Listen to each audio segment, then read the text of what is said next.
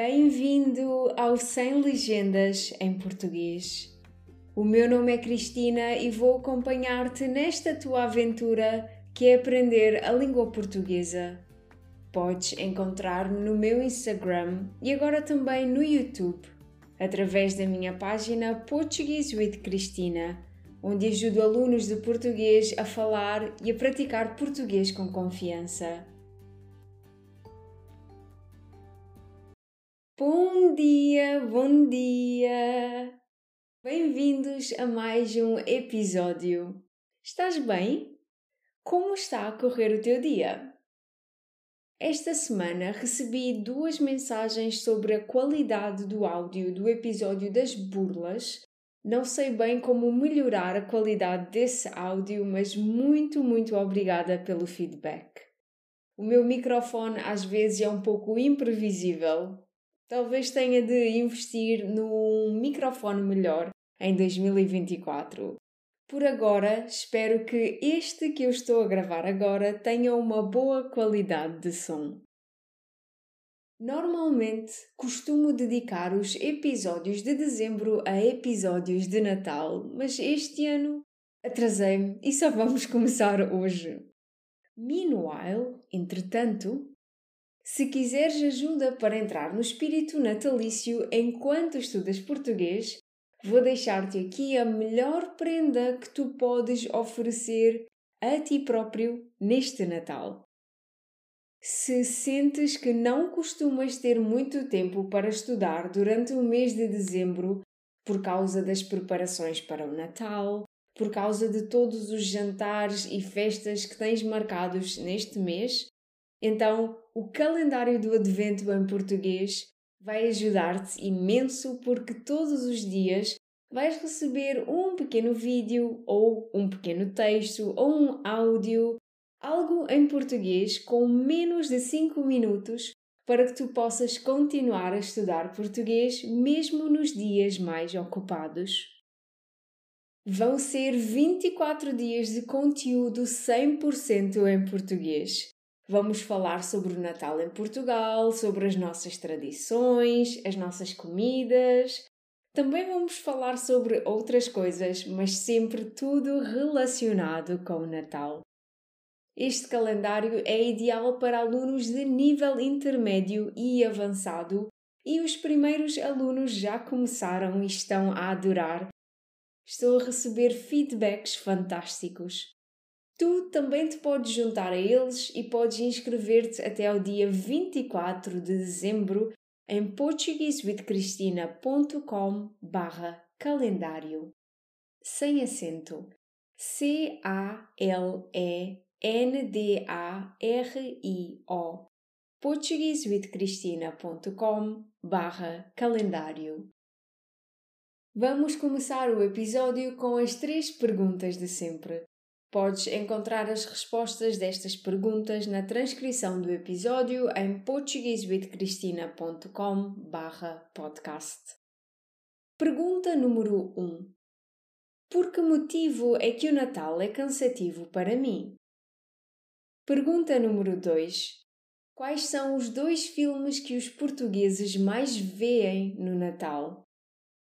Pergunta número 3. As minhas tias têm jeito para fazer o quê? Hoje começamos com uma frase fofinha e que é muito verdadeira. As melhores coisas da vida e do Natal, para ser mais focado no tema do episódio, as melhores coisas do Natal não são coisas.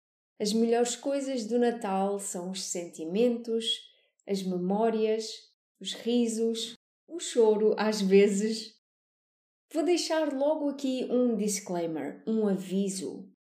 Eu sei que nem todas as pessoas têm boas experiências e memórias com o Natal, e que neste Natal nem todos poderão estar com os seus familiares. E eu tenho sinceramente muita pena do fundo do meu coração, porque eu gostava que todas as pessoas pudessem sentir o que eu sinto no Natal pelo menos uma vez na vida. Eu gostava que todos pudéssemos viver com este amor e alegria, na verdade, durante todo o ano e não apenas no Natal, mas sei que infelizmente é um pensamento utópico. Ainda assim, hoje vou falar sobre a realidade que eu conheço. Vou partilhar contigo a minha história, vou falar sobre as áreas, talvez, que são importantes para mim. Vou partilhar contigo a verdadeira importância do Natal. Acho que assim faz mais sentido. E sim, vou começar esta lista de forma clichê, mas na minha opinião, sem este primeiro item, sem esta primeira categoria, não vale a pena celebrar o Natal. Estou a falar da família. Há muitas pessoas que gostam de combinar jantares e festas de Natal com os amigos no Natal e eu respeito isso. Mas para mim, e felizmente para a maior parte dos meus amigos, não faz sentido. Não é uma tradição que nós tenhamos. Natal é família. Para mim, o Natal começa com o jantar do dia 24 na casa do meu namorado. Ele e a sua família acolheram-me já há vários anos de braços abertos e são literalmente a minha segunda família. Depois, no dia 25, tenho um dia cheio de viagens de um lado para o outro para estar com a minha família materna e paterna. Almoço com um lado da família e lancho barra janto com o outro lado da família. Vou ser honesta, o Natal torna-se um dia muito cansativo, mas é um dia muito feliz porque é uma ótima oportunidade de estar com toda a minha família num só dia. E tu, onde costumas passar o teu Natal? Concordas com a minha opinião sobre o Natal ser uma festa da família ou tens uma opinião diferente? Vamos passar à próxima categoria da minha lista. Memórias. Qual é a tua memória mais feliz do Natal? Responder a esta pergunta é verdadeiramente difícil porque não há só uma memória boa, existem imensas. Ver o meu tio vestido de Pai Natal sem saber que ele era o meu tio. Ouvir os meus primos a gozarem um com o outro irmãmente ouvir os meus avós a contar as mesmas histórias de sempre, ouvir a minha tia a queixar-se que a comida não saiu tão bem como ela queria este ano, quando na verdade está perfeitamente deliciosa, tal como todos os anos. E o meu tio, claro que concorda com ela e lhe diz: Pois este ano a comida não está tão boa. Mas enquanto diz isso, delicia-se tal como todos nós mas não se atreve a não concordar, apenas quando ela já não está a ouvir. Ver filmes de Natal no sofá até à meia-noite enquanto esperamos para abrir as prendas.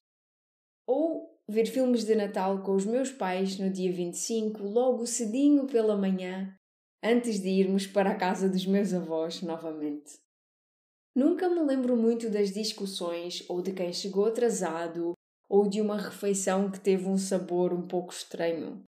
Mas não significa que o meu Natal seja sempre perfeito a 100%.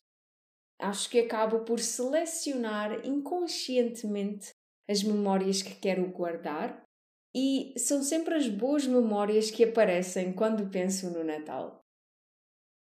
Cheiros. Qual é o teu cheiro favorito do Natal? Os meus são definitivamente o cheiro a canela e o cheiro a fumo. Eu sei que são dois cheiros totalmente diferentes. Um é muito bom, o outro é mais ou menos. As sobremesas de Natal portuguesas são todas praticamente cobertas de canela. Então, assim que chegamos perto da mesa onde estão as sobremesas, esse é o cheiro principal que sentimos. Mas o cheiro a fumo relembra-me os pratos que são feitos no forno a lenha. Lembra-me também o cheiro da lareira acesa enquanto partilhamos histórias ou vemos pela vigésima vez o filme do Shrek ou do Sozinho em Casa. Por isso, as minhas respostas são o cheiro a canela e o cheiro a fumo.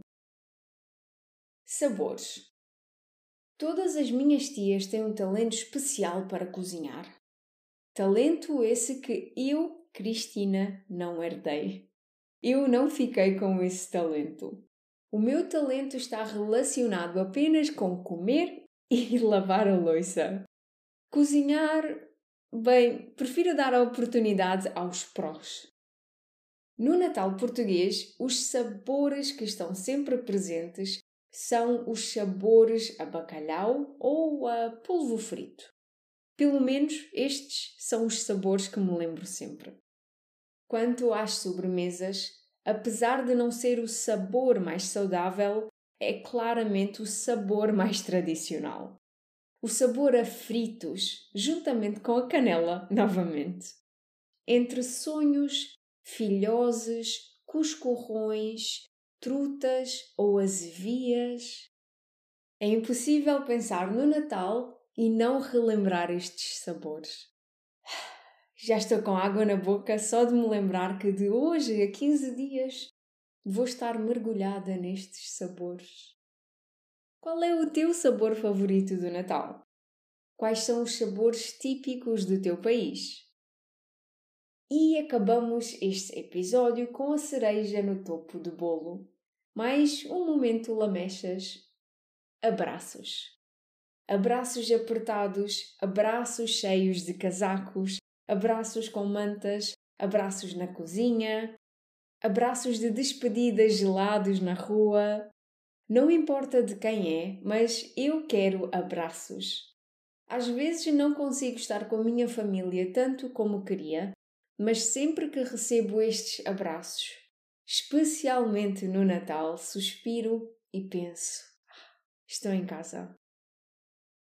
Quais são as tuas categorias perfeitas? Quais são as coisas mais importantes do teu Natal?